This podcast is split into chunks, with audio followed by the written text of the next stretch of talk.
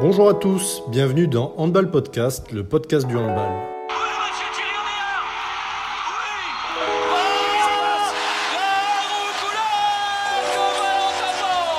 Je suis Tristan Paloc, cofondateur de Data CT Match, agence de conseil en data pour les acteurs du handball. Retrouvez-nous et suivez-nous sur Twitter, les liens sont en description. Handball Podcast, nous voulons simplement produire un contenu podcast régulier et de qualité pour les amoureux du handball.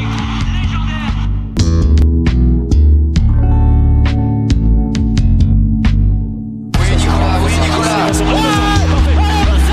Bien sûr, le réveil de la bête Et derrière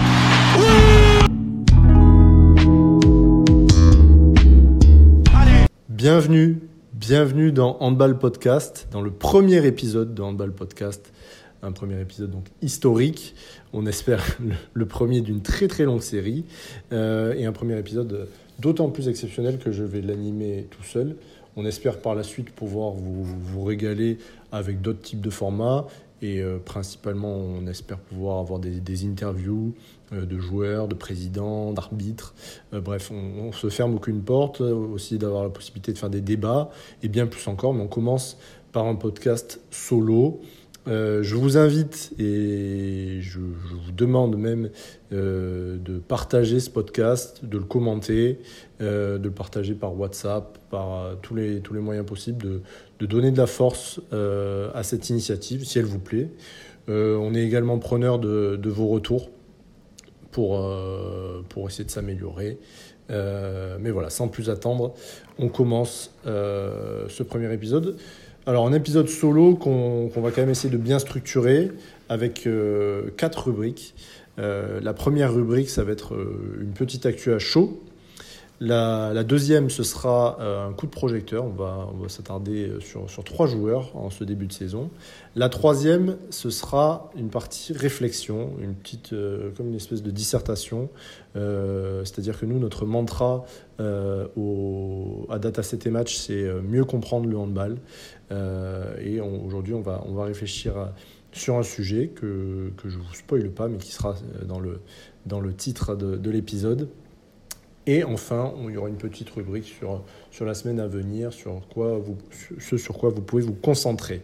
Je vais essayer de ne pas trop bafouiller. Forcément, j'ai plus l'habitude, moi, de, de communiquer par, euh, par écrit, surtout via Twitter, où je vous invite à aller nous suivre, data7m, où euh, on est assez actif, avec plutôt des vidéos, des stats, euh, des, chiffres, des, petites histoires.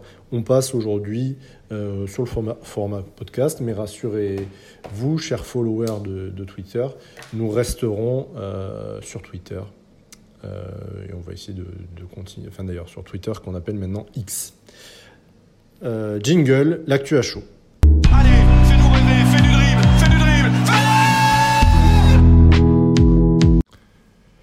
L'actu à chaud, c'est une rubrique où on débriefe, euh, enfin donc je vais débriefer tout seul d'une actualité très très récente.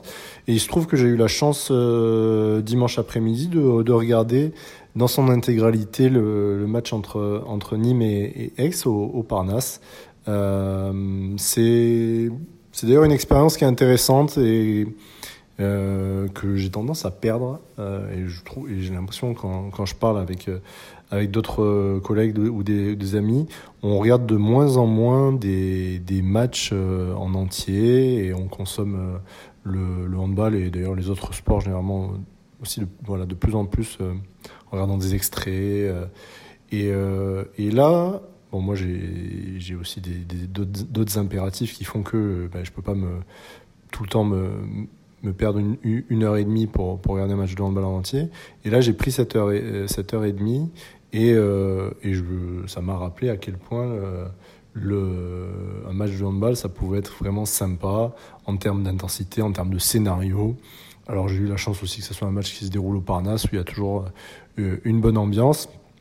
Ça a été euh, donc un super match euh, avec euh, ben, malheureusement pour les Nîmois une défaite euh, 31-32, une belle victoire d'Aix, euh, avec un scénario sympa où, où euh, finalement euh, on a eu deux, remontadas. hein, euh, Nîmes était bien parti, puis s'est fait, puis fait reprendre par, les, les en, première mi-temps. Et, ça a été le même scénario plus ou moins en deuxième mi-temps avec vraiment une, victoire à la photo finish presque pour, pour les Aixois. Euh, beaucoup d'intensité, euh, des, contacts très, rugueux, euh, forcément des petits regrets sur, l'arbitrage, même si moi, et de plus en plus d'ailleurs sur, Twitter, on, essaie de, faire passer ce message, c'est que bah, effectivement les décisions dans le, dans money time des arbitres sont sont pas forcément bonnes. Euh, maintenant, comment les incriminer? Euh, bah, Ça fait 55 minutes qu'ils qui courent comme les joueurs. Ça fait 55 minutes euh, qu'ils doivent arbitrer un, vrai duel avec beaucoup d'intensité, parfois un peu de vice, forcément, c'est normal. Et là, le stress s'ajoute et ils doivent prendre des décisions sur des, sur des tout petits détails en très peu de temps et il se trouve que je pense qu'ils qu se trompent, mais moi je, je les incrimine pas du tout. Je pense qu'il faudra encore plus les aider. Euh, c'est juste dommage que voilà, leur travail soit, soit entaché parce qu'on va se souvenir que euh, euh, il y a peut-être passage en force sur le, sur le dernier but. Euh, des exploits sur euh, passage en force provoqué par Robichon, euh, d'autant plus que quelques actions avant, il siffle un passage en force euh, au Nîmois, il me semble que c'est Quentin Minel, où pour le coup le, défenseur est en, zone. Donc voilà, c'est pour moi les arbitres font un bon match et c'est obligé qu'ils sont forcément amenés à faire des erreurs. Euh, mais euh, il faudrait plus les aider. Alors c'est un vœu pieux, c'est facile à dire. Comment on peut les aider Est-ce que la vidéo peut les aider? Est-ce qu'il faut mettre un challenge? Euh, Est-ce qu'il faut changer aussi certaines règles, qu'il y ait moins de zones de moins de zones grises? Voilà, c'est un petit message. Ce sera sans doute l'objet de d'une des rubriques réflexion.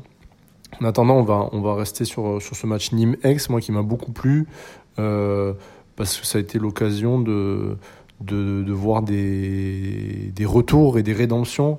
Euh, la première euh, dont on a parlé, mais qui n'est pas un retour euh, à proprement parler, mais qui est la très grosse performance de, Wesley Pardin, qui a été décisif, qui a fait un, très très gros match, euh, qui, a, qui, a, fait beaucoup de mal aux, aux, aux Nîmois et qui a rappelé euh, le Wesley Pardin de, euh, du début de saison 2020-2021, où il était sur une autre planète, euh, qui avait été ponctué d'ailleurs par un match, euh, je sais pas si vous vous souvenez, enfin si sans doute, euh, par un France-Norvège au championnat du monde en Égypte à huis clos, où, Pardin avait écœuré les, Norvégiens avant de, de se blesser justement à ce même mondial en, en phase de poule.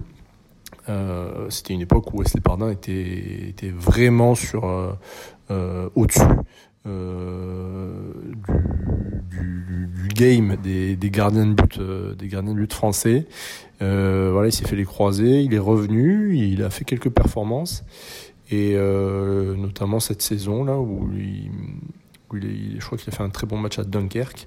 Là, en tout cas, aujourd'hui, donc c'était un match que j'ai regardé en entier. C'est aussi intéressant pour ça euh, de pas se contenter de, de regarder les stats, de ne pas se contenter de regarder des extraits, c'est de regarder aussi les matchs dans leur ensemble euh, et l'impact des, des arrêts de gardien sur le scénario.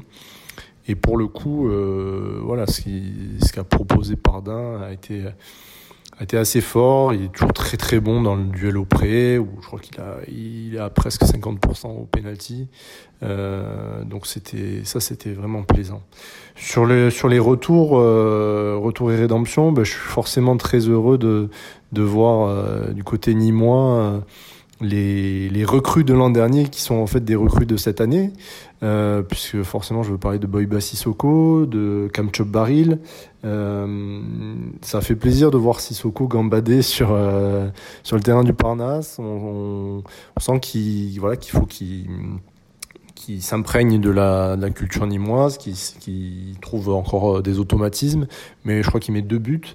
Voilà, il peut vraiment coller à l'identité de, de jeu euh, nimoise, un jeu, ce jeu en mouvement, ce jeu de, de, de, vitesse. Euh, il peut vraiment beaucoup apporter. On sent que Yann Balmossière et euh, Jérôme Chauvet voilà, commencent à l'incorporer par, par dose homéopathique, aussi à cause du fait ou grâce euh, au fait que, que Conradson est un super demi-centre et que for- forcément lui, on lui laisse les clés du camion. Mais voilà, ça me fait vraiment très chaud au cœur de revoir Boyba Sissoko sur les terrains, de le revoir performant. Et ça me donne beaucoup d'espoir pour euh, cette USAM euh, version 2023-2024.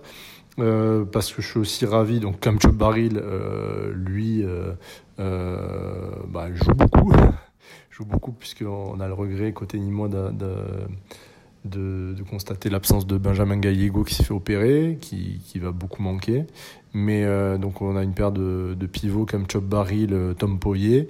Euh, et comme Baril fait, fait, du, fait du lourd. euh,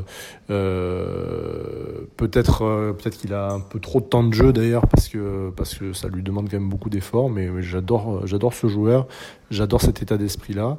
Et je pense que Nîmes a les, les clés pour faire quelque chose de bien. Ils n'ont pas de chance sur ces, ces deux derniers matchs qui leur filent un peu entre les doigts, euh, alors que la pièce aurait pu, aurait pu tomber du, du bon côté au moins sur un des deux. S'ils prennent euh, deux points euh, hier, euh, enfin pas, hier, j'enregistre mardi. Hein. Donc s'ils prennent deux points dimanche au Parnasse, c'est pas du tout un scandale. Euh, s'ils rentrent de, de l'Arena il y a, il y, a, y a dix jours euh, en ayant fait match nul contre Montpellier, c'est pas un scandale non plus.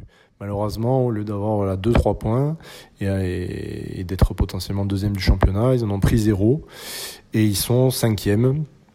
Euh, mais voilà, je trouve que c'est encourageant côté Nîmois. Ce qui m'a fait plaisir aussi, c'est de voir Quentin Minel, euh, qui sur en qui on peut avoir beaucoup d'espoir, même si vous allez me dire que Quentin Minel a 31 ans et qu'on a on place des espoirs en lui depuis très longtemps, mais moi c'est un joueur que, je trouve euh, très impressionnant, qui, qui peut, marquer, euh, peut marquer les esprits, qui peut marquer des buts euh, dans des situations très compliquées, qui est un vrai shooter et qui va pouvoir apporter de la diversité en complément d'Agvio d'ailleurs qui s'est blessé, mais on espère que c'est pas trop grave. Euh, donc voilà, et je suis aussi très heureux de voir Quentin Dupuis, euh, qui parfois, la saison dernière, était un peu mis sur le côté et qui là reprend, reprend son rôle euh, de défenseur secteur central avec parfois des petites montées de, balles. Euh, Quentin Dupuis, c'est l'esprit nîmois, hein. c'est euh, le petit frère de Robichon euh, Gallego, c'est euh, un pur, pur produit nîmois. Et, ça, c'est intéressant parce que voilà, cet état d'esprit nîmois avec Balmossière, avec Chauvet, euh, je pense qu'il peut mener l'USAM euh, vers, euh, vers de beaux horizons cette saison, même si voilà, c'est vrai qu'ils ont perdu 4 points là. Euh, ce qui est plaisant aussi, c'est de voir voilà, qu'on fait de la place aux jeunes. On joue avec Guéric Vincent à gauche, on joue avec Gibernon à droite, il y a Tom en pivot. Euh, voilà, l'USAM fait confiance aux jeunes. Du côté d'Aix, euh, bon, moi je vous cache pas que je suis, je suis Montpellierin et donc je suis et, ça va peut-être vous surprendre, mais je suis également supporter de l'USAM parce que j'ai des, des, racines euh, nîmoises et que j'aime les, les, valeurs de l'USAM. Donc j'étais forcément un peu déçu pour Nîmes, ce, qui m'a pas empêché de, de savourer la, la partie d'Aix. Avec forcément un grand gardien. Euh, ce qui m'a sauté aux yeux, forcément, c'est Tarafeta aussi, euh, qui sera d'ailleurs sur qui on va insister juste après dans la partie coup de projecteur. J'ai beaucoup aimé aussi euh, ce qu'a fait Vergeli, le, pivot, qui, donc, puisque je crois qu'Aix a perdu un de, un de ses pivots, Morera, donc Vergeli a du temps de jeu. Et euh, il, a, montré, il a montré de, belles choses en étant assez carré euh, euh, offensivement. Alors vous allez me dire que c'est plus facile de jouer au pivot quand vous avez Tarafeta. C'est vrai. mais j'étais assez surpris parce que Vergeli, c'est plutôt un joueur qui jusqu'ici avait de l'expérience en Pro League. Il, est, il est à Aix depuis la saison dernière. Mais j'ai eu le sentiment de de le voir progresser. En tout cas, je le trouvais vraiment au niveau de, l'événement, qui est un niveau, enfin, niveau européen. Nîmes Aix, c'était là c'est le cinquième contre le septième, donc, euh, donc assez agréablement surpris. Euh, voilà sur l'actu à chaud, donc une belle victoire euh, d'Aix qui, euh, bah, qui est irrégulier, euh, qui, euh, qui en 7 matchs a fait 4 victoires, 3 défaites. Euh, euh, sur, sur la défaite, euh, il y, a, la défaite face à Chartres qui forcément est, surprenante, surprenante, pardon, défaite à domicile face à Chartres. Forcément, ça, ça passe pas, ça passe pas inaperçu, ça fait grincer des dents. Euh, il y a eu aussi la défaite en Coupe de France à, à Tremblay. Euh, euh, et sinon, bon, l'autre défaite, enfin les deux autres défaites, c'est à Toulouse, ce qui a rien de scandaleux, et à Dunkerque, ce qui est pas scandaleux non plus. Mais euh, voilà, Aix qui pourrait euh, avoir ce rôle euh, de un peu de poil à gratter, dans le sens où c'est quand même une équipe qui a, a un vrai bel effectif. Et si Tarafeta est en forme, je veux dire, il peut porter avec lui. Il suffit, je veux dire, ils ont trois arrières gauche de très grande qualité. Lagarde, Auria, Duarte. Il suffit que sur un jour, il y en a un des trois qui soit dans, dans son prime pour que, pour que ça soit compliqué. Surtout si, pareil, à droite, Christianson est dans un jour où, où c'est les, les 10 tirs qu'il prend. Euh, il y en a 9 qui vont au fond. Euh, bah, ça peut être euh, une équipe qui joue de mauvaises surprises. En tout cas, je trouve que c'est ce qu'elle a réalisé face à Nîmes. En étant assez sereine finalement. Euh, ils ont pris quelques éclats. Ils ont été plusieurs fois à 4 3, 4, peut-être 5 buts. Je suis pas sûr 5 buts, mais au moins 3-4 buts. Ils n'ont pas paniqué, ils ont eu euh, la chance de bénéficier d'un grand pardin, et puis euh, sans paniquer, avec de l'expérience, il y a de l'expérience sur les ailes, avec les cadres, hein, Mathieu Hong, euh, Gabi Lush. Euh, ça a été assez cohérent en fait. alors c'est vrai qu'ils sont dans une saison où, moi, c'est un club que, que, j'aime bien, mais on a du mal à, à savoir trop ce qui va se passer cette saison où Philippe Gardan fait, fait l'intérim. Mais euh, je trouve qu'ils tiennent là un match, euh, un match un peu référence pour eux qui va peut-être pouvoir leur servir à, à bâtir la, la, suite, sachant euh, que, que la suite euh, est, est, jouable. Hein. La suite, c'est ils reçoivent Limoges et ils vont à Saint-Raphaël. Enfin, ils reçoivent Limoges, après ça sera la trêve internationale. Et puis, ils iront à Saint-Raph Bon, ils recevront Paris. Euh, après, c'est Ivry, Chambéry, Montpellier, Nantes. Mais euh, je veux dire, sur, les, sur les cinq prochains matchs, bon, ils perdent, ils perdent face à Paris, mais ils ont euh, Limoges, Saint-Raph, Ivry, Chambéry. Et euh, c'est, ça a de quoi les, les, rapprocher du top 5. Donc, euh, donc à voir. Voilà, c'est tout pour cette euh, première rubrique. Euh, sur l'actu à chaud, donc un petit débrief de Nîmes X, et on va passer au coup de projecteur. Allez, fais-nous rêver, fais du dribble, fais du dribble, fais Les coups de projecteur, c'est donc notre rubrique où on met le, la lumière, on met en lumière certains, certains joueurs, forcément un peu en lien avec, euh, l'actualité euh, là en ce début de saison, mais sinon peut-être on, on pourra faire des coups de projecteur sur le passé pour mettre en lumière des joueurs dont on n'a pas assez parlé euh, à une certaine période. Aujourd'hui, on a trois coups de projecteur, euh, deux qui sont forcément, euh, enfin pas forcément d'ailleurs, mais qui sont en lien avec le, match que, que j'ai regardé. Euh, le, premier coup de projecteur, c'est Guéric Vincent. Guéric Vincent, dont on parle beaucoup sur, sur Twitter à Data 7 et Match depuis peut-être à peu près un ou deux ans. Guéric Vincent, qui est donc l'ailier gauche de, de l'USAM Nimgar, euh, qui est un petit ailier gauche qui est né en 2002, donc qui a 21 ans.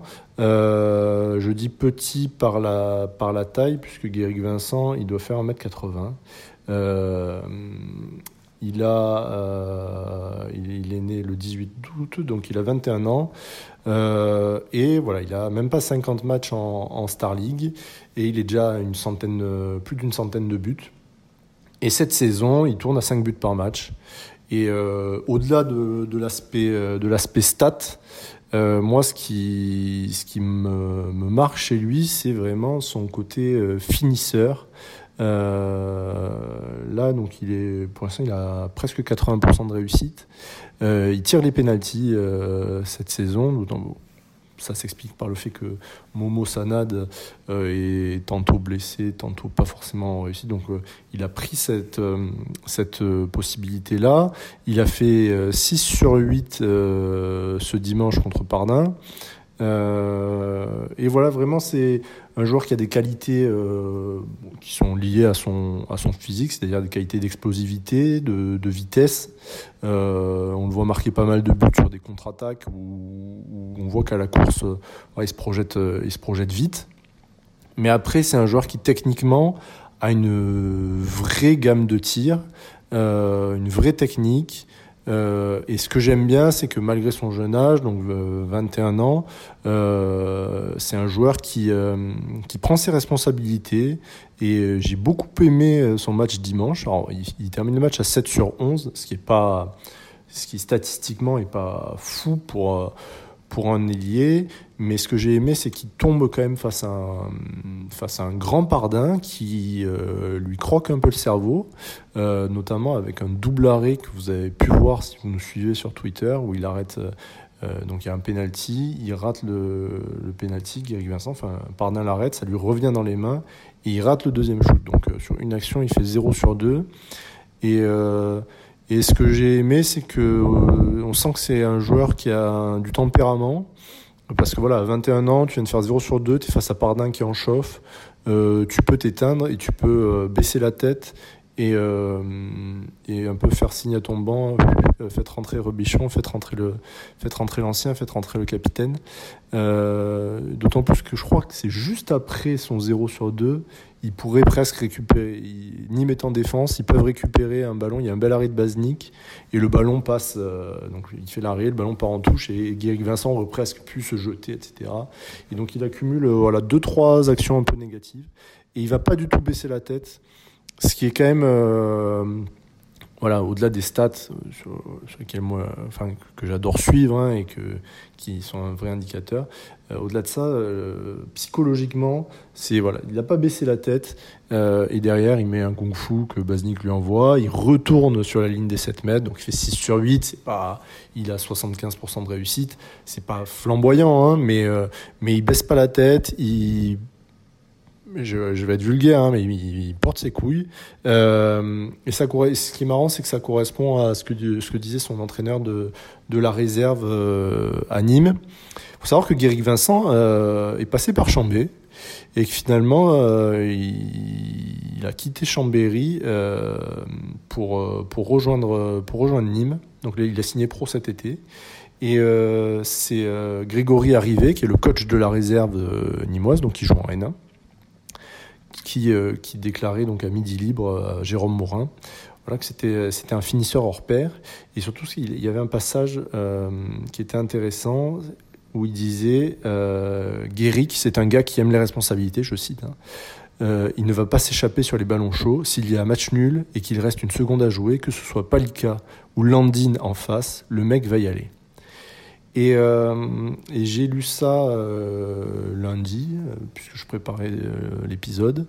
Et, euh, et, enfin, je trouve que les paroles de, de Grégory Arrivé résonnaient vraiment très bien avec le, le match de, de Vincent. Il fait pas un match qui est exceptionnel, il fait, un bon match. Euh, Je veux dire, si on devait lui mettre une note, on mettrait euh, euh, 6, 6 sur 10 peut-être, parce que effectivement, il rate, il rate deux pénaux, euh, enfin, il rate quatre tirs, alors que voilà, mais c'est face à Pardin. Mais je trouve que ce qu'il y a de bien, c'est que il baisse pas la tête, euh, il y retourne, il prend ses responsabilités, et ça, c'est précieux. Parce qu'après, bon, forcément, je parle de lui parce qu'il avait fait des, prestations euh, assez convaincantes euh, juste avant. Il a fait notamment un énorme 12 sur 15 à, Créteil. Euh, il a fait euh, des, prestations plus, plus raisonnables, mais puisqu'il partage le temps de jeu avec Julien Robichon, euh, il a fait 5 sur 6 face à Saran.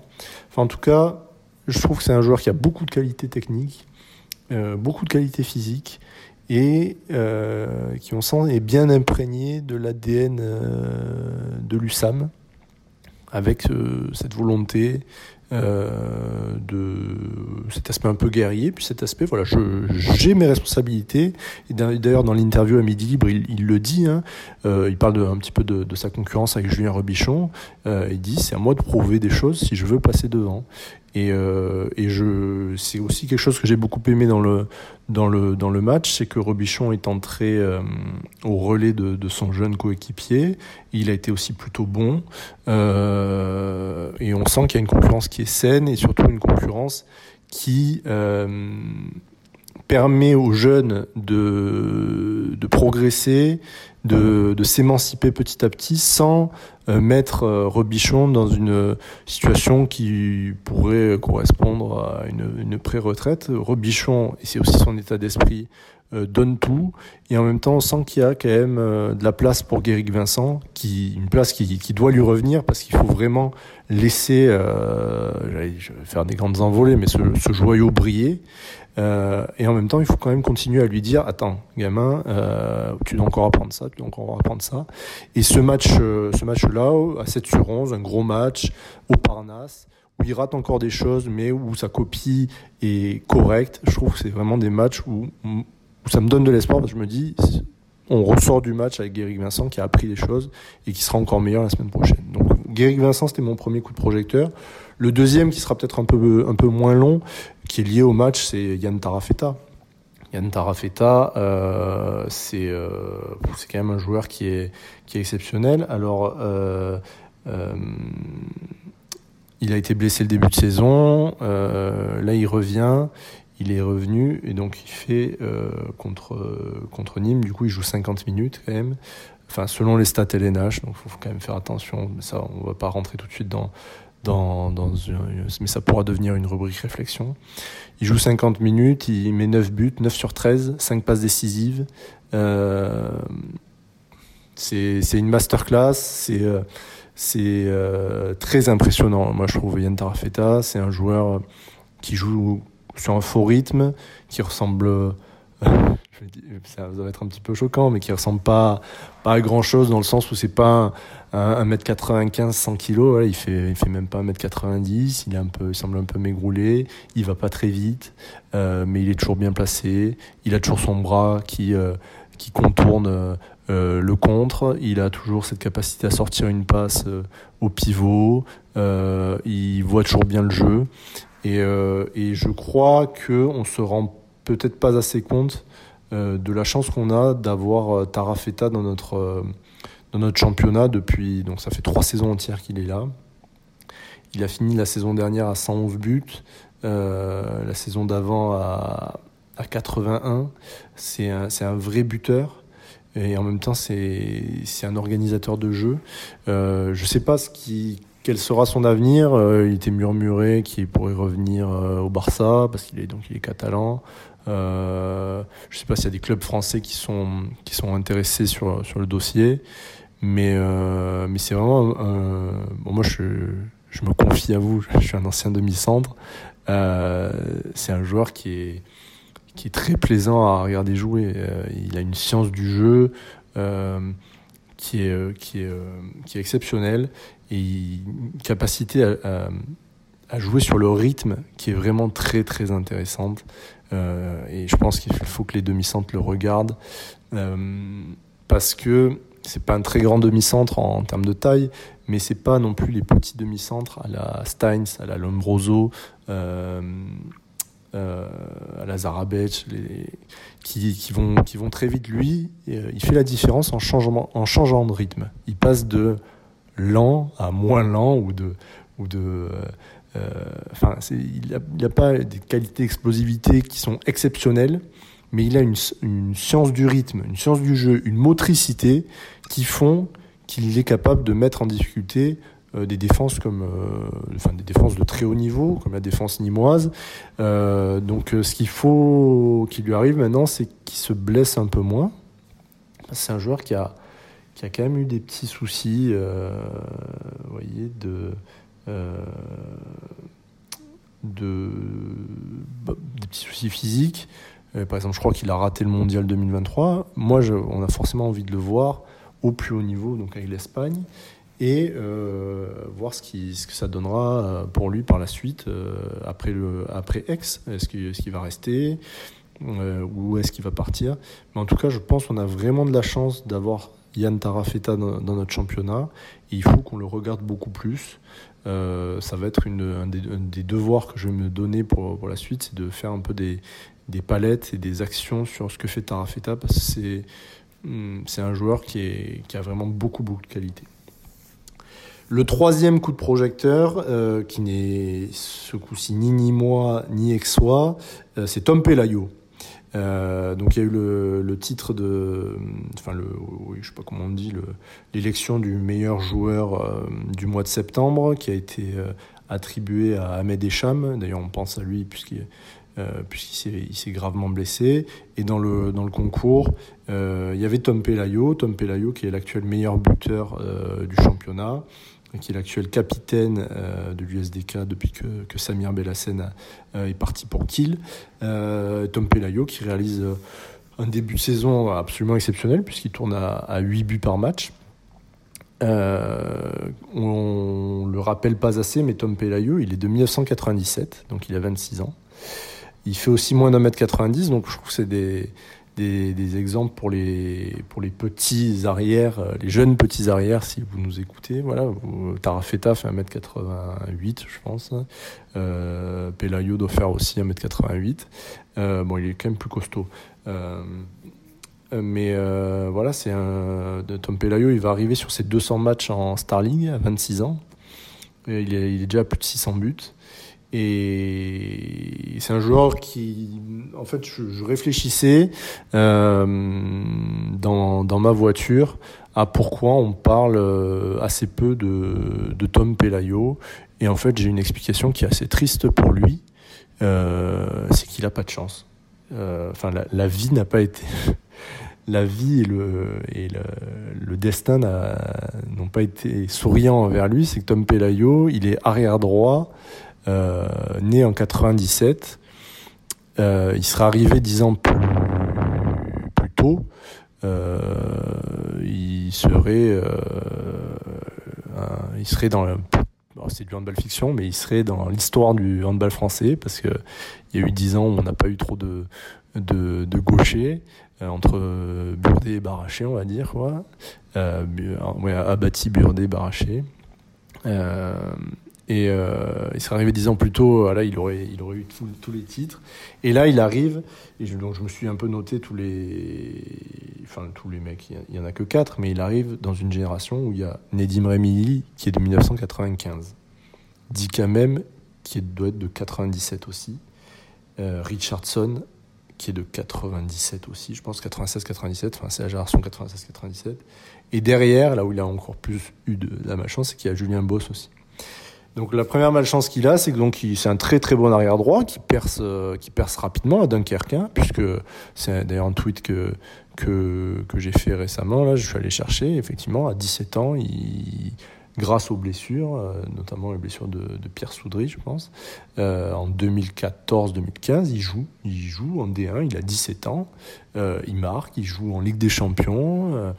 Je me souviens très bien de ces, ces, petits tirs en appui un peu à l'amble là, euh, qui surprennent parce que c'est un petit gamin de 17 ans qui, qui, qui est un peu encore euh, pas formé et qui, qui nous envoie ces, ces petites fléchettes. Euh, mais même au niveau fédéral, entre guillemets, après, dans la génération 96-97, qui est une génération flamboyante, hein, qui fait partie des deux générations de jeunes, 96-97 et après 98-99, qui ont quasiment tout gagné. 96-97, pour rappel, c'est Julien Meyer, Fabregas, euh, Dika Mem, euh, Emric Min, Romain Lagarde, Richardson, euh, euh, Yanis Len, Florian Billan, Benoît Kounkoud, je dois forcément en oublier, à l'aile gauche, qui c'est qu'on avait Étienne Moquet, euh, et en pivot avec Fabregas, j'ai en tête Sacha Bouchiou, mais je ne sais pas s'il y en a un autre. Ah si, oui, il y avait, il y avait Dourt. Non, Dourt c'est 98. Donc ça c'est la génération 96-97 qui gagne quasiment tout, même si petit à petit les meilleurs, notamment Fabregas, commencent à partir chez les, chez les A. Il y a 98-99 avec Vilmino, Prandi, Naï, euh, Richer, Mapou, Pouillet, etc. Et donc, même dans ce circuit fédéral où ça aurait été intéressant de le voir à ce plus haut niveau, euh, de voir jouer des euros, des mondiaux. Il, alors, il est dans les sélections. Alors, je sais pas s'il fait toutes les compétitions, j'ai, j'ai pas eu le temps de tout vérifier. Il est dans les sélections, mais il est derrière euh, Richardson, dit quand même. Donc, pas de chance quoi.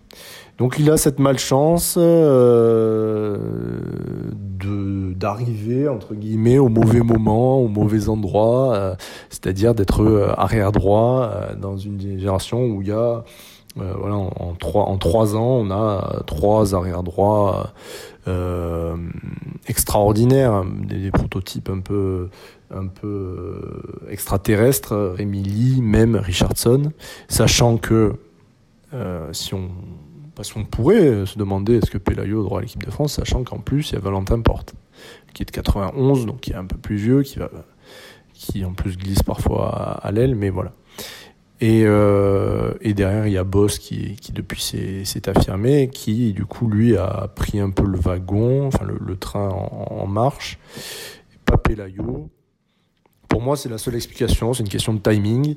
Euh, après Jusqu'ici, il n'a pas eu de chance par rapport à l'équipe de France, hein, sinon il fait une carrière qui est absolument exceptionnelle. Euh, je pense que euh, quand on regardera les meilleurs buteurs euh, de l'histoire en, Star League, sauf s'il part à l'étranger d'ici là, mais, mais Pelayo, voilà, à, à, 26 ans, en être à plus de 600 buts. Bon, s'il lui reste 10 ans à jouer, et quand, parce que là, il a mis ses 600 buts en 2, 3, 4, 5, 6, 7, 8 saisons quoi. Donc il tourne à peu près à 70-80 buts, il peut, atteindre la barre des, des 1400-1500 buts. Donc ça va être c'est un joueur en tout cas qui, marque l'histoire à Dunkerque, qui est un, joueur avec des un vrai bon joueur de euh, attaché à son club, euh, mais qui a beaucoup de qualité. Euh, et aussi un joueur à qui je pense le changement de style de jeu euh, prôné par Franck Maurice et Tariq Ayatoun, un jeu plus rapide, un jeu plus, euh, bah, plus moderne, même si euh, je veux pas que moderne soit un adjectif que, que vous jugiez positif dans ma bouche, c'est juste c'est ce qu'on voit, c'est du handball où ça court très vite, on se projette vite vers l'avant. Ben forcément, ce, ce handball là lui, lui convient peut-être mieux, puisque bah, de par son physique, il est, euh, il est sans doute plus à l'aise euh, avec du jeu en mouvement plutôt que de devoir se multiplier des attaques placées. Toujours est-il que voilà, Pelayo, euh, on parle pas assez, pas assez de lui par rapport à ce qu'il à, ce qui, ce apporte. Euh, voilà, on va clôturer cette, cette partie-là. Euh, euh, et on passe à la partie réflexion.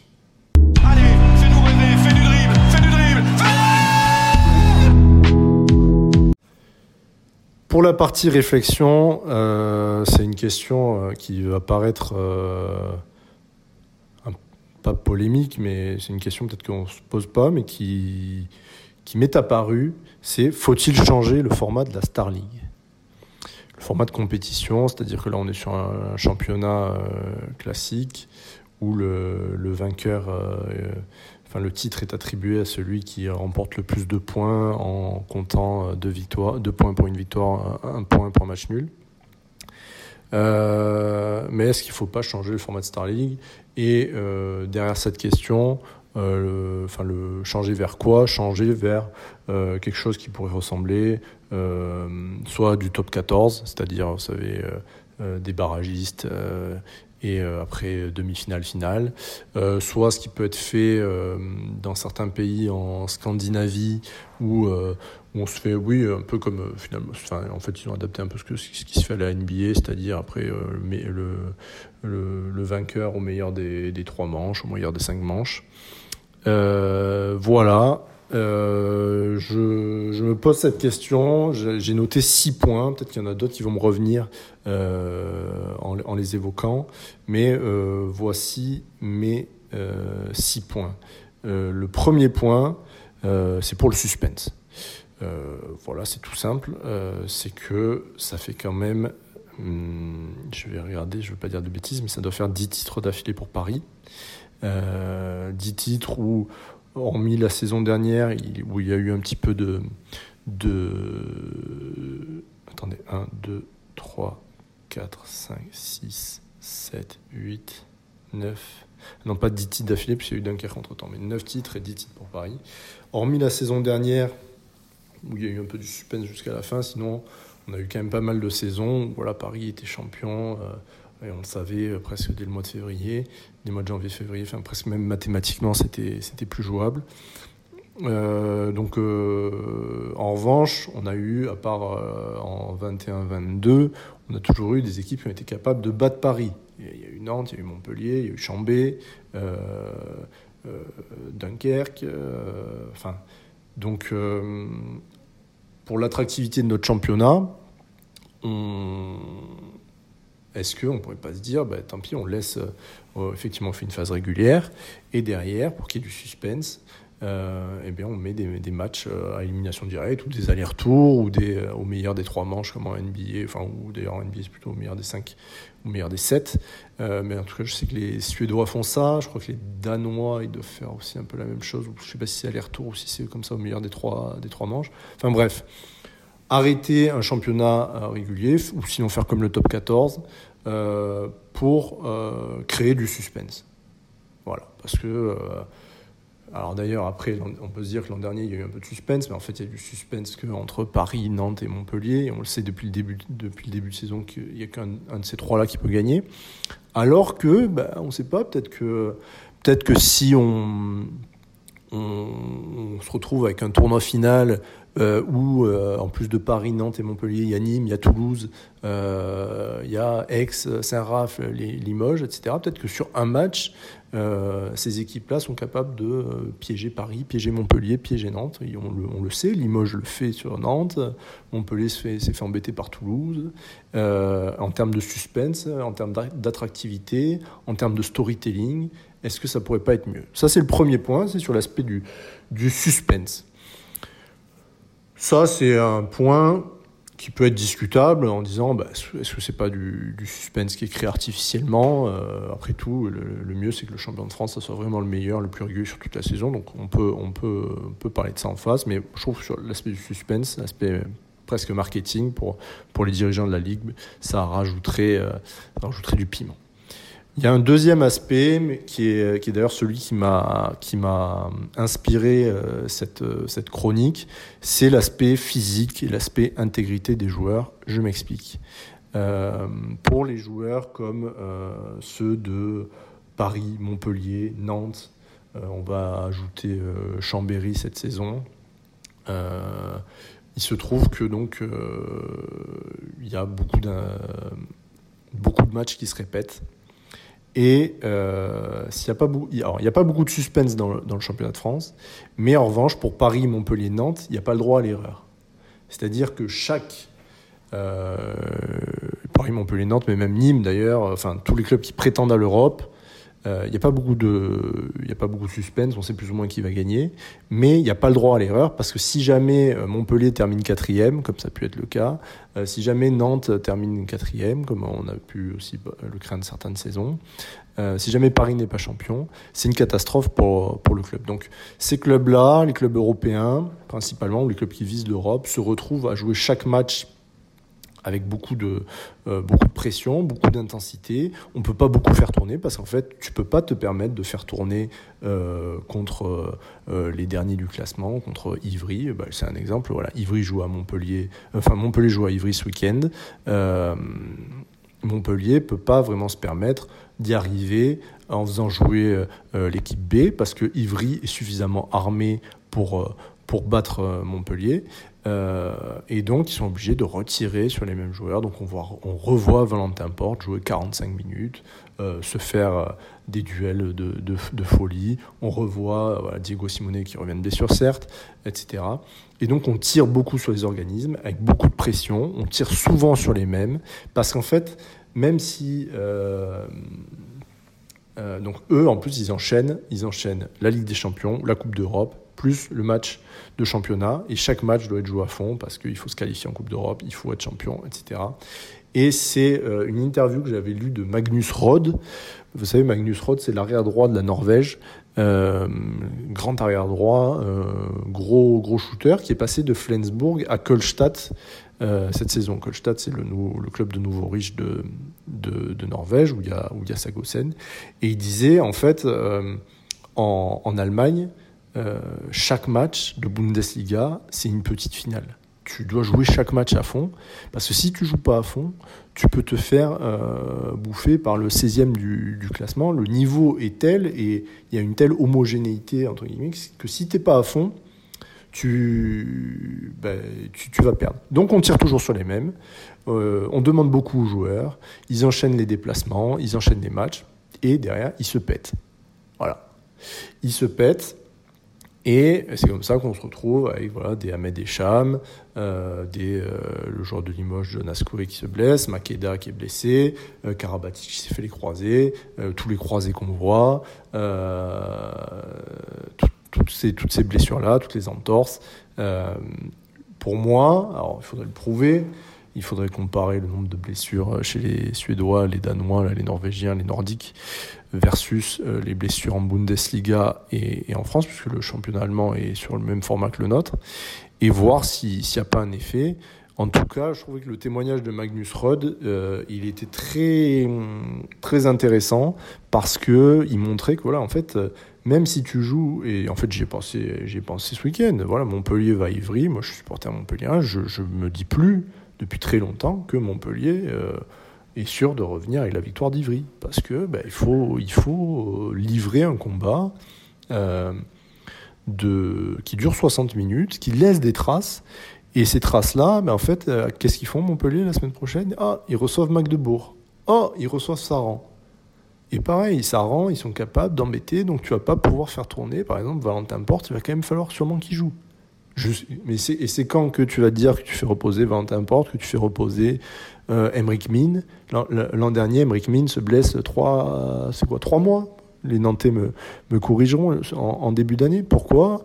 Bah parce que euh, tu te dis ah oui mais là on joue la Ligue des Champions. Ah là oui euh, c'est un gros match ce week-end. Ah si on le met pas on perd contre Limoges et c'est un cercle vicieux qui fait que tu peux pas laisser reposer les joueurs tu leur demandes tous les trois jours des matchs à très très grande intensité avec un jeu qui est de plus en plus intense avec des courses de plus en plus à haute intensité euh, et euh, in fine des blessures mon troisième point, donc le premier point c'est pour qu'il y ait plus de suspense. Le deuxième point c'est parce que je pense que euh, du coup comme chaque match compte autant, le, le, le dire le deuxième match il compte autant que le, le 28e, donc il y a 30 matchs qu'il faut jouer à fond parce que peut-être que j'ai pas assez précisé ça parce que en fait si tu perds deux points contre Ivry ou un point contre Limoges, ce point-là à la fin il va compter terriblement.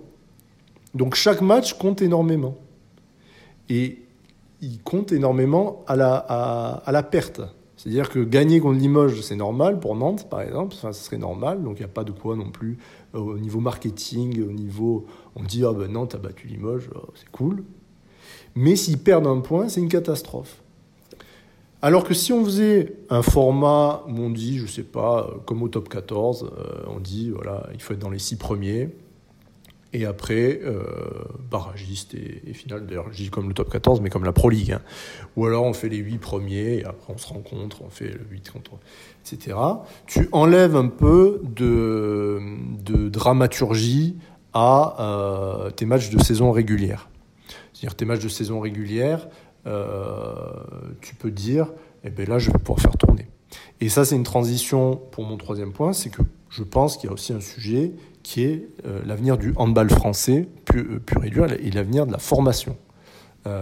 Parce que on est en train et on s'est rapproché de l'intensité et du format de la Bundesliga, qui est un championnat qui est très intense, euh, qui est très homogène, où chaque match est, euh, est compliqué, où, euh, où n'importe quel petit peut battre, peut battre un gros. Ça, c'est intéressant parce que ça veut dire qu'on a, on a des matchs de, de, qualité. Euh, Il y a un bon niveau dans le championnat. Je pense qu'on peut le dire pour le championnat de France. Voilà, les, équipes, les niveaux des équipes se sont rapprochés.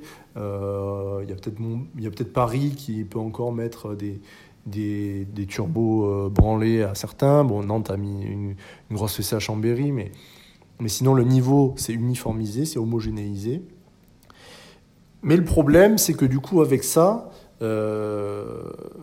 je, vois moins d'intérêt pour les clubs, et pour les clubs qui en ont les moyens, euh, moins d'intérêt à, lancer des jeunes. Et, euh, des jeunes français. Euh, et j'ai des exemples qui. voilà, j'ai un exemple tout bête, mais par exemple, l'an dernier, quand on cherche, je, trouve qu'on cherche de plus en plus de jokers, des jokers médicaux, alors qu'on pourrait aller chercher euh, un jeune de, la réserve. Euh, L'an dernier, quand. euh, euh, c'est quoi Euh, À Montpellier, voilà, Valinus part par, un peu euh, par surprise euh, au mois d'août. Euh, ben on, va, chercher un, joueur euh, euh, danois euh, qui a un peu plus d'expérience, 26 ans. Et moi, je ne jette pas du tout la pierre aux, aux dirigeants montpelliérains quand ils font ça, parce que euh, euh, ils vont devoir jouer la Coupe d'Europe, ils vont devoir se qualifier pour la Ligue des Champions, parce que sinon financièrement ils s'en sortent pas. Et comme je dis, chaque semaine, ils peuvent pas se permettre de perdre, un point ou deux points euh, face à même face à une petite équipe. Donc ils peuvent pas se permettre, je sais pas, de dire bah tiens, on va promouvoir l'arrière gauche de la N1. euh, tiens, ça doit être le petit, euh, le fils de Teddy Pratt là, Kylian Pratt, qui a 19 ans. On, va lui donner sa chance. Bah non, on peut pas se permettre. Parce qu'en fait, chaque match de championnat, il compte, il compte deux points. Et que je et donc euh, même c'est- si c'est au fin fond du mois de novembre entre deux déplacements, il faut que je gagne ce match-là. Donc il faut qu'on joue tous à fond. Donc je peux pas me permettre de prendre un gars de 18-19 ans qui peut-être a un bon potentiel et qu'il faudrait d'ailleurs faire jouer assez rapidement en, première division à bon niveau pour lui montrer les exigences, le faire progresser plus vite, euh, etc. Mais je peux pas me le permettre parce que si il fait un premier match, que je le fais rentrer, qu'il fait 0 sur 4 et qu'on perd ce match à cause de ça, qu'on perd à Ivry, qu'on rate notre match face à Créteil, des équipes que je dis qui sont euh, euh, peut-être un petit peu plus petites que, que Montpellier, contre qui on pourrait se dire tiens on peut peut-être faire tourner. Mais non, parce qu'en fait si tu rates ces matchs-là, euh, tu, tu foires ta saison. Donc c'est vraiment ça dont il faut se rendre compte. Tu, perds deux matchs pour Nantes, Montpellier, Paris, et après à un moindre niveau euh, pour, euh, pour Nîmes, Saint-Raph, Aix, Limoges, Toulouse. Tu perds deux matchs, tu, te, mets en difficulté ta saison. Donc chaque match a un tel niveau de pression sur le résultat que tu peux pas te permettre. Donc déjà, tu en demandes beaucoup à tes, joueurs, quitte à, à risquer la blessure, ce qui arrive. Et en plus, tu peux pas te permettre de laisser, de tenter de, mettre des, nouveaux joueurs. Ce qui est fait, en revanche, au rugby. Par exemple, euh, voilà, quand il y a les périodes de, six nations, au rugby, Toulouse, ils font jouer leurs leurs gamins. Et oh, on se rend compte que sur 2-3 semaines, il y a tel jeune, il a des qualités, oh là là, ben oui, il joue, top 4, il joue en top 14. Ah, et du coup, ben lui, il intègre le truc. On l'a testé sur 2-3 matchs. Parce que Toulouse se met pas une pression de tous les diables. Ils savent que, euh, voilà, sur les, sur les 30 matchs non, sur les 26 matchs de la saison régulière, ils peuvent avoir des jokers. Le mieux, ça serait qu'ils fin- finissent dans le top 2 pour éviter le, le- les barrages. Au pire, ils se, font, ils font les barrages. Et après, là, au moment des barrages, ils mettent la grosse équipe. Mais peut-être que d'ailleurs, dans la grosse équipe, comme en saison régulière, ils ont eu moins, moins de pression, ils peuvent faire jouer un ou deux jeunes. Et comme ça, on a des jeunes qui grimpent. Ça, c'est pourquoi je parle de ce souci-là, parce que pour moi, c'est un peu le souci dont, on parle beaucoup en Allemagne. Et en Allemagne, on a, on a l'équipe nationale qui a quand même une vraie période de creux. Alors là, qui est peut-être en train petit à petit d'en sortir. On sait, enfin, on sait pas encore. Mais comment on l'explique? Bah, C'est que les, on n'a pas eu de renouvellement de génération parce que euh, les jeunes, euh, ils n'ont pas leur place dans les plus grands clubs euh, allemands les plus grands clubs qui vont jouer la Coupe d'Europe, qui vont jouer le, le haut du tableau avec le plus d'exigences, les meilleurs joueurs, les meilleurs entraîneurs. On laisse peu de chance à ces joueurs-là. Et donc, euh, ça, ces deux points, donc le point sur l'intégrité physique et le point sur l'avenir du hand et de la formation, je pense que c'est deux arguments qui pourraient inciter à changer le format de la Star League à se dire tiens on fait comme en Pro League ou on fait euh, comme au Top 14 ou alors même euh, on fait comme les Danois ou les, Suédois et ce qui enlèverait du, poids à certaines rencontres euh, sans les rendre. euh, Enfin, ça voudrait pas dire qu'il y aurait des matchs qui compteraient pour du beurre, parce que dans tous les cas, ça te rapporterait des points, ça te permettrait peut-être d'être premier ou d'être troisième, etc. Mais tu n'aurais pas ta saison qui se joue sur tous les matchs euh, du mois de novembre, décembre, au moment où tu es sûr que tu vas te péter. Ta saison, elle se jouera en avril, en mai. euh, tu l'auras bâti avant, tu auras créé ton effectif, tu sauras sur qui tu peux compter, tu auras certes des blessés, mais en plus ça rajoutera un peu de, marketing. On se dira, tiens, avril-mai, c'est le moment où, il y a les, les finales de les barrages de handball. Euh, tu fais ça dans des, dans des salles un peu sympas. Et ça pourrait faire d'une pierre trois coups. Parce que du coup, derrière, il y a quand même le sujet du, réservoir national de bons joueurs. Euh, voilà, il faut laisser de la place aux jeunes pépites. Euh, Est-ce que avec ce format-là, avec cette, in- cette intensité-là, avec cette concurrence-là, est-ce que euh, on laisse suffisamment de place aux jeunes? Alors, vous allez me dire, pour gagner euh, une compétition internationale avec l'équipe de France, il n'y a pas besoin que euh, le- les joueurs, enfin que les 30 meilleurs jou- joueurs de chaque génération puissent jouer rapidement en, en D1. On a juste besoin d'avoir chaque année euh, un Karabatic, un Remili, un Dikamem, euh, ça nous suffit, on sort une pépite à chaque fois et ça suffit. Ouais, pourquoi pas Mais euh, il y, a, des joueurs comme ça, mais il y a des joueurs comme euh, euh, Valentin Porte, euh, comme qui, à qui je peux penser, comme les gardiens de but, où il va falloir du temps aussi. Ces joueurs-là, il faut qu'ils jouent. Et Valentin Porte, il a joué très jeune. Ludovic Fabregas, il a joué très jeune. Est-ce que le risque, c'est pas que à cause de la pression, et cette pression qui en plus financièrement devient de plus en plus importante hein, pour Montpellier, Nantes, euh, est-ce qu'à cause de cette pression, on ne va pas empêcher le développement de certains jeunes et euh, à terme faire euh, basculer euh, notre équipe nationale dans un cercle plutôt vicieux? Voilà. Euh, ça, c'était les, donc le, point sur le. Je vous ai dit, je vous ai dit six points, mais en fait, le point sur l'équipe nationale rejoint l'avenir du hand de la formation. Euh, Il y a un point sur la- l'aspect financier, c'est que ça rajouterait, euh, en fait, ça rajouterait des matchs, euh, des matchs que tu pourrais, euh, que tu pourrais mieux valoriser.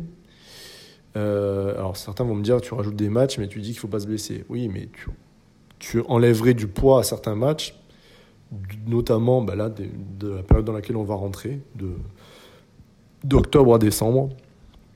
Euh, t'enlèverais du poids sur certains matchs où tu pourrais dire bah tiens là je, pense à Montpellier. Montpellier vont jouer contre Magdebourg. Ils ont peut-être envie de jouer le match contre Magdebourg à fond. Et après ils jouent contre Saran. Bien, ils peuvent peut-être se dire tiens contre Saran euh, on peut faire tourner. Euh, on fait jouer un peu plus les jeunes. Euh, il y a moins de pression etc et donc tu te retrouvais finan- financièrement à rajouter quelques matchs où, je sais pas, sur l'aspect des droits télé, sur l'aspect euh, marketing, euh, tu rajoutes des matchs à enjeu, euh, bah, normalement ça claque. Quoi. Et en plus, on pourrait se dire que, là moi j'ai le sentiment que on a, les, on a, le, on a Paris, on a Nantes et Montpellier au niveau du budget, hein, et après derrière on a voilà, une masse qui, se, qui tourne entre 4 et 5 millions d'euros de budget. Et en fait, euh, il y a un plafond, il y a un plafond de verre. Euh, Il y a un plafond de verre parce que, bah, sauf exploit, Toulouse va jamais pouvoir jouer la Ligue des Champions parce qu'il faudrait en plus, euh, déjà, il faudrait qu'ils arrivent à, devancer et Nantes et Toulouse, euh, et Nantes et Montpellier et Paris. Mais en plus, euh, il faudrait qu'après ils soient pris par le HF, etc. Bon. Alors que Toulouse a les capacités euh, sur un match de battre Paris ou de battre Nantes. Donc Toulouse, imaginons, a la capacité de se retrouver en finale du championnat de France.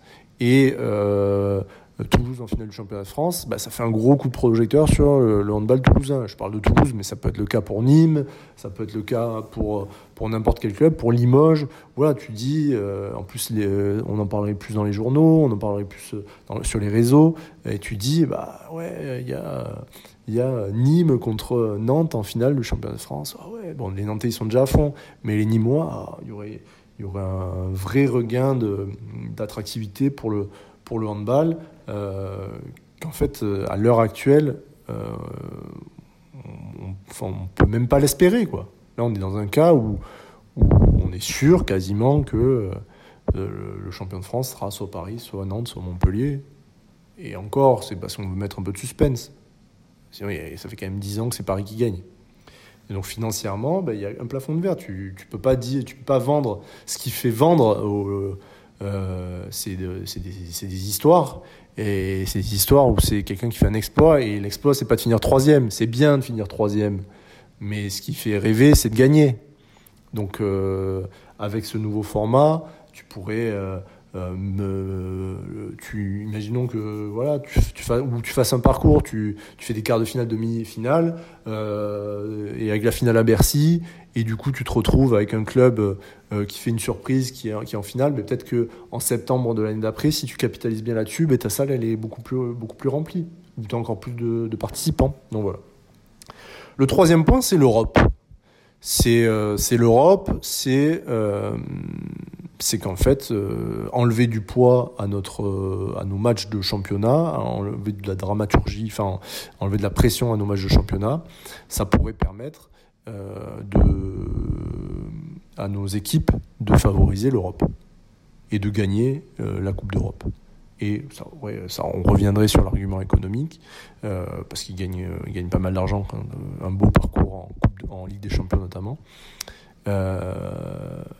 Voilà, c'est aussi simple que ça. C'est que, et de toute façon, on le voit bien dans les discours, je pense notamment au discours euh, de, Julien Deljari, que j'avais pu interviewer pour, euh, en avant-saison pour En News. Euh, L'objectif de la saison pour Montpellier, c'est d'être en Ligue des Champions l'an prochain. C'est un objectif, enfin, ils peuvent pas avoir d'autres- objectifs. Si la Ligue des Champions, financièrement, c'est tellement important. Donc il faut qu'ils. Comment ils sont en Ligue des Champions l'an prochain? Il faut qu'ils terminent deuxième ou premier de championnat. Et en même temps, ils n'ont pas envie de dire j'ai envie d'être en Ligue des Champions, mais euh, une fois que j'y suis, je vais la jouer à moitié. Et en même temps, quand ils se retrouvent en mars-avril, là, euh, ils sont potentiellement en quart de finale et qui vont enchaîner euh, deux gros matchs de championnat et le quart de finale, mais forcément, ils y laissent des plumes. Et forcément, pour le quart de finale, ils sont moins bons. Et forcément, je pense à l'an dernier, l'an dernier, Nantes s'est fait piéger par Ploc. Euh, Montpellier l'année d'avant avait perdu contre Kielce. Bon, c'était c'était plus dur, mais ils peuvent pas se dire tiens pendant ces deux semaines c'est la Ligue des Champions, on se concentre sur la Ligue des Champions, on va gagner la Ligue des Champions. Et ce qui est encore pire, c'est quand on pense à Paris ou même euh, en 2018 là quand il y a les trois clubs euh, français qui sont en, en Ligue des Champions, Montpellier la semaine d'avant ou même trois jours avant, ils jouent le match du titre puisque Ils perdent, ils perdent leur titre à Saint-Raph, mais c'est un match qui, qui, vaut autant pour leur saison que, que, le, que le, Final Four. Et pourtant, c'est un match banal, entre guillemets, de championnat à Saint-Raphaël. Ils peuvent pas se dire à ce moment-là, ce match-là, bah, c'est pas grave, c'est le 28e de la journée régulière, euh, que je le gagne ou que je le gagne pas, au pire, je serai premier, deuxième ou troisième, et derrière, il y a les playoffs. Ils peuvent pas se dire ça. Ils doivent le jouer à fond. Et donc, forcément, ils laissent des plumes. Et en plus, forcément, ils galèrent.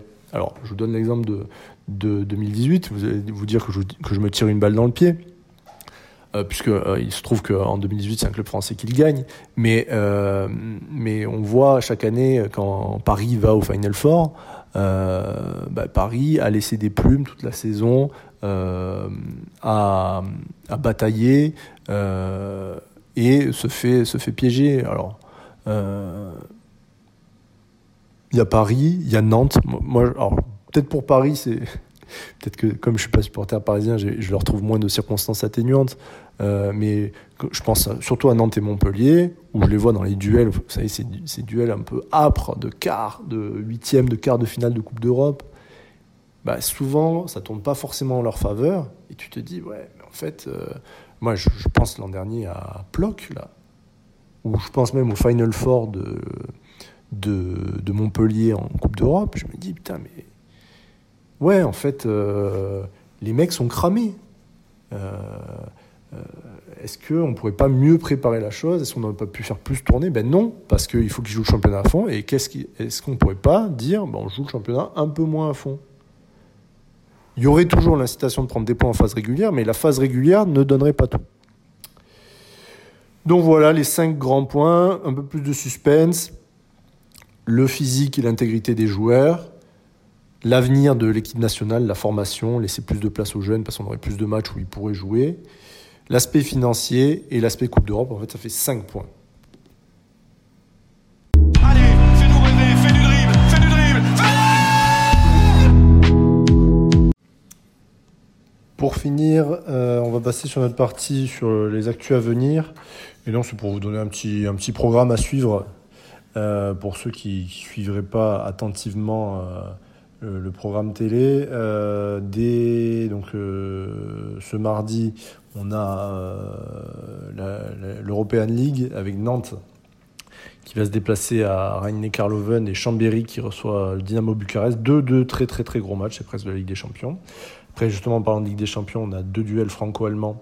C'est Montpellier qui reçoit Magdebourg, qui n'est rien d'autre que le champion en titre euh, en Ligue des Champions. Et Paris qui reçoit Kiel, avec donc Samir Bellassène qui, qui revient en France. Au niveau du championnat de France, on aura un joli Toulouse-Saint-Raphaël qui sera malheureusement aussi jeudi soir, euh, qui vaudra quand même son, son pesant de cacahuètes et qui vaudra le, ça vaudra le coup de le regarder. Du côté de Toulouse, ça, ça joue bien malgré la blessure de, de, Maxime Gilbert. Côté de Saint-Raphaël, ça va très bien en ce moment. Euh, on reste sur, euh, sur 5 matchs sans, défaite d'affilée, avec Chema Marquez qui marche sur l'eau. Ça va être sympa. Je vous recommanderais aussi vendredi de regarder euh, Ex-Limoges, même s'il y aura Nantes-Dunkerque dans le même temps. Le problème, c'est que généralement, Nantes-Dunkerque, euh, je veux pas, pas porter la chkoumoun euh, euh, à Tom Pelayo et ses copains, mais généralement, Nantes- Nantes-Dunkerque, euh, Nantes euh, leur met des, des, des fessées aux, aux Dunkerquois. Donc j'espère que ça ne sera pas le cas cette, cette saison et, vendredi, mais j'en ai un peu peur. En revanche, ex-Limoges, cette espèce de duel entre ambitieux, ça, ça peut valoir le coup. Euh, sinon, bah, il y aura Dijon-Créteil hein, pour, le, pour, la, pour le maintien, qui va commencer à valoir son pesant de cacahuètes. Pareil, Chartres-Ivry. Et sinon, bah, dimanche, voilà, dimanche, il y a Chambéry-Paris. Alors, je sais pas dans quel état sera Chambéry, si c'est le Chambéry qui s'est fait. Qui, il y a un Chambéry qui allait, faire, qui allait perdre de deux buts à Berlin et un Chambéry qui s'est fait euh, dérouiller euh, contre Nantes au phare. On va voir euh, à quoi ressemblera Chambéry contre Bucarest déjà euh, ce soir, puisque j'enregistre mardi. Et est-ce que Chambéry sera capable d'embêter Paris? L'an dernier, ils les ont battus au phare. En tout cas, on aura la réponse euh, dimanche à 16h. Voilà, je vous remercie de m'avoir euh, écouté euh, pendant, tout ce temps. On doit être à plus d'une heure de, podcast. Euh, mais j'en profite pour vous rappeler de, partager ce podcast. En retour, n'hésitez pas à faire des, commentaires, à dire ce, que, ce dont vous aimeriez qu'on parle, si vous avez des suggestions d'invités, si vous avez des suggestions de format, euh, des suggestions d'amélioration, euh, soyez sympa et constructif, mais, mais on, est, on assez preneur. Euh, voilà, c'est tout pour aujourd'hui. Je vous embrasse et je vous dis à très bientôt. Salut